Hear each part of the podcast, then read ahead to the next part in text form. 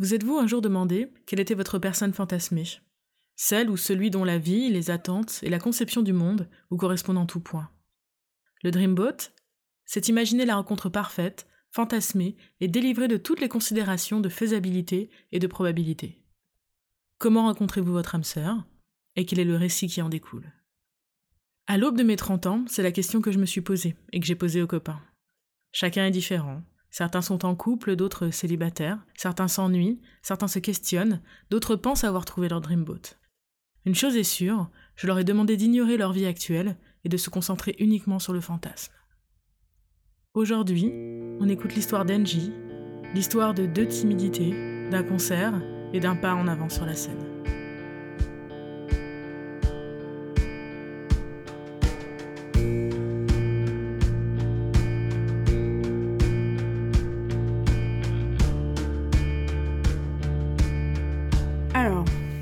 Je vais à un concert.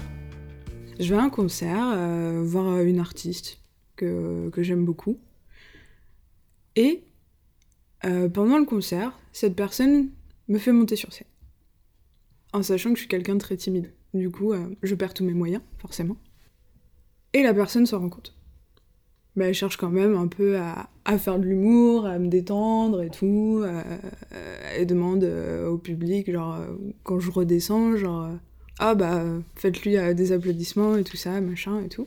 Et à la fin du concert, il y a un vigile qui vient me voir et qui me dit bah voilà, euh, cet artiste voudrait vous parler en backstage. Moi je suis là, euh, ah mais je suis avec une amie et tout, et ma pote me fait genre non mais vas-y et tout, t'inquiète, moi je vais rentrer, tu me tiens au courant. Je suis là, bon bah ok. Et du coup je vais en backstage. Et je suis pas dans le, dans le mode genre j'aime beaucoup ce que vous faites, euh, c'est génial, euh, je suis pas du tout comme ça, je suis plutôt très timide. Au final, euh, elle me demande mon nom, on discute de tout et de rien. je lui dis que bah, j'apprécie sa musique, c'est pour ça que j'étais là, machin. Et en fait, on discute et je me rends compte que c'est une personne qui est hyper cultivée et qui a beaucoup de, de goûts en commun avec moi. Par exemple, pourrait aimer les teen movies, la musique indé, les choses comme ça. Et en fait, c'est une discussion tout à fait normale d'une personne que j'aurais pu rencontrer dans un bar ou, euh, ou dans un lieu autre. Et euh, la soirée se passe très bien. Et euh, elle finit par me dire bah si tu veux on va boire un verre à l'extérieur. Et je suis là bah ok si tu veux machin. Et à la sortie bon bah forcément il y a des fans qui attendent. elle prend le temps quand même de de je sais pas, euh, remercier ses fans, signer des autographes, prendre des photos et tout ça. Et moi, j'attends, je patiente. Et au final, elle dit Bon, bah désolé, j'ai un rendez-vous. Et elle me prend par le bras et euh, on va boire un café. Enfin, un verre. Et du coup, bah, dans le bar, la discussion continue. On parle de nos vies, de nos passions, de peu importe, d'art. Euh, enfin, voilà. Et elle me dit qu'elle a un concert le lendemain et que du coup, bah, elle doit rentrer à son hôtel parce qu'il faut qu'elle se repose, ce qui est normal, mais elle me propose de me donner son numéro de téléphone.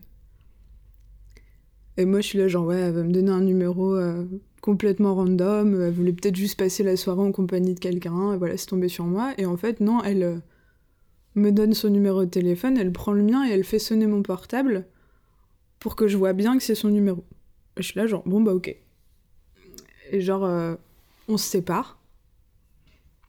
Et elle m'envoie un texto en me disant euh, Bah écoute, euh, je suis très contente d'avoir passé une soirée avec toi, c'était vachement cool. Euh, si jamais tu veux qu'on reboive un verre à un de ces quatre, eh ben sans problème.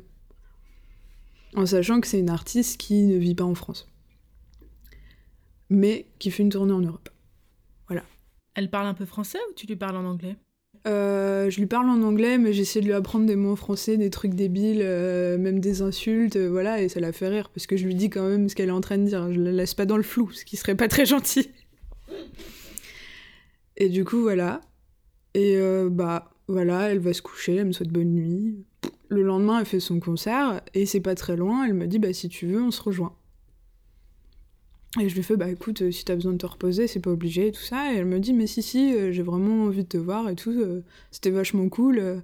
Et en fait, on a plusieurs rendez-vous comme ça où on fait que discuter et il n'y a pas de, de sous-entendu et ça se passe vachement bien. Jusqu'au jour où elle me dit, écoute, là, j'ai envie de t'embrasser. Et moi, je suis là, genre, oh mon dieu, qu'est-ce qui se passe? Je comprends jamais rien de toute façon. Et je suis là, genre, bah, ok. et du coup, euh, on s'embrasse et c'est génial. Euh, euh, la situation fantasmée, ce serait que, je sais pas, je la raccompagne et puis on est dans une ruelle et, paf, elle me pose la question, elle m'embrasse, tu vois, genre, ce serait ouf. Mais du coup, voilà. Et voilà, je pense que ça s'arrêterait là. Je, crois que mon fantasme ne va pas plus loin pour l'instant. Mais euh, à ton avis, qu'est-ce qui se passerait? Est-ce que tu pourrais vivre à distance avec une grande star? Oui, mais euh, et c'est ce que disait Laure dans, dans son Dreambot aussi, c'est que je pense que c'est possible de euh, vivre à distance d'une personne qu'on aime, et si c'est réciproque, et si la personne est aussi d'accord pour vivre une relation comme ça. Et euh, ça n'empêche que même si tu te vois pas souvent, les moments où tu te retrouves, du coup, tu as plein de choses à te dire. Euh, et, c'est ça qui est cool en fait. Parce que parfois tu peux vivre avec une personne et te rendre compte qu'en fait t'as pas de sujet de conversation. Alors que là, oui.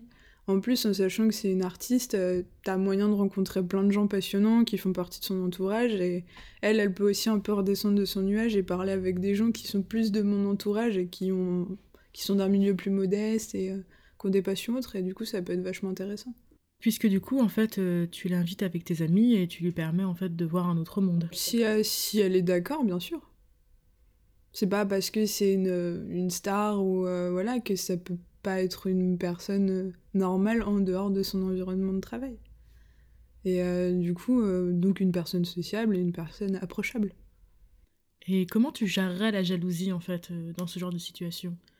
Puisque c'est quelqu'un qui a des fans en fait. Mhm. Tu as des gens qui l'attendent, tu as peut-être des femmes qui sont amoureuses d'elle, des hommes qui sont amoureuses d'elle et qui euh, la suivent partout. Comment tu gères en fait cette situation? Bah après j'étais un imaginons j'étais dans la même situation que ces femmes-là, peut-être pas étant amoureuse et perdue de la star, mais euh, c'était une personne que j'admirais de loin. Et du coup, genre, ça fait partie de son travail ça fait partie de sa communication aussi.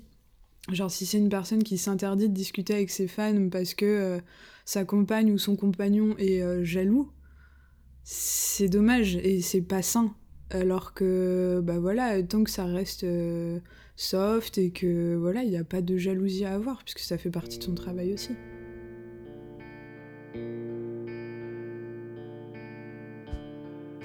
Merci à vous d'avoir écouté cet épisode de Dreamboat, en espérant qu'il vous ait plu.